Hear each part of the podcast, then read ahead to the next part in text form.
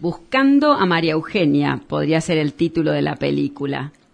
Cuenta la bien informada periodista Laura Di Marco los dichos en off de un intelectual del Club Político Argentino. No se puede desaparecer un año frente a una maquinaria infernal que se quiere llevar puesto el sistema democrático. ¿Dónde está la mujer más marketinera de la oposición cuando tenemos una vicepresidente que se quiere cargar a la Constitución, a la justicia y a todo el sistema republicano? El duro reproche obviamente estaba dirigido a María Eugenia Vidal. Yo me pregunto, ¿es estar a la altura de las circunstancias en medio del camino al cadalso que se encuentra la Argentina, estar guardada pensando en conservar una imagen positiva, evaluando si conviene o no hablar porque falta bastante para las elecciones? ¿Tanto seduce la alfombra roja aun si nos convertimos en una republiqueta al estilo Venezuela? Más penosa que la respuesta a estos interrogantes me resulta que se rinda culto al personalismo, que podríamos denominar mesianismo político, y tanto daño causado por estos lares.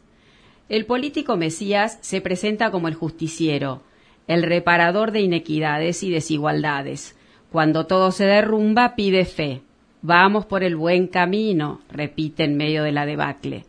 El político Mesías toma el papel de una madre o padre bondadoso, probador, guía y protector de un pueblo inocente, indefenso y explotado al que puede resolverle todo en la vida. Tiene a la mano una fuente inagotable de recursos y los pobres solo deben esperar pacientemente que llegue el milagro que cambie su vida. El político Mesías culpa al peronismo o al, entre comillas, neoliberalismo según el cristal con que mire, por el alza del crimen y la inseguridad, los indicadores en baja de salud, desarrollo, ingreso, empleo, crecimiento, educación. Jamás asume su responsabilidad por las consecuencias de sus malas decisiones. Venimos a este valle de lágrimas a sufrir. Si pierdes tu salud, tu empleo, tu empresa, ya estaba escrito, no culpes al gobierno. Si te asaltan, pon la otra cartera. Si te matan, resucita y deja que te maten otra vez, dice la Biblia politiquera. Para ser justa, puedo distinguir la calidad personal o institucional de los que dijeron que venían a cambiar y no cambiaron nada, de los que dijeron que venían por todo y vaya si lo están cumpliendo. El problema es el sistema y sucumbieron al mismo sistema, no se puede concebir un sistema económico social que sea una mezcla de individualismo y colectivismo, porque es simple, el estatismo sobrevive saqueando y en un país libre se sobrevive produciendo.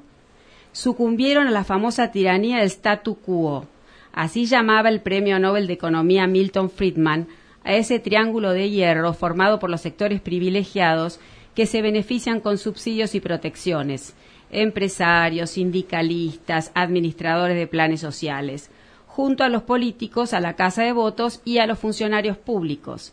Así se crea una resistencia a realizar reformas que benefician a la gente por temor a perder sus ventajas. Los funcionarios sus cargos, los empresarios sus franquicias, los sindicatos y aparatos sus prebendas y los políticos su poder. Nadie puede hacerte sentir menos sin tu consentimiento decía Eleanor Roosevelt, primera dama estadounidense. No busquemos ni en María Eugenia Vidal ni en ningún otro a un Mesías. El maná prometido no existe si se cree que un Estado nos lo va a proporcionar. Y así como Diógenes le dijo al poderoso Alejandro que su único deseo era que se aparte del sol, lo único que debemos nosotros esperar de un político serio y responsable es que desde el Estado se respete nuestra libertad, dejándonos ser, dejándonos hacer. Si no, será más válida que nunca la frase de Franz Oppenheimer. Hay dos maneras de satisfacer las necesidades, trabajando o robando. El trabajo es la manera de la economía, el robo es la manera de la política.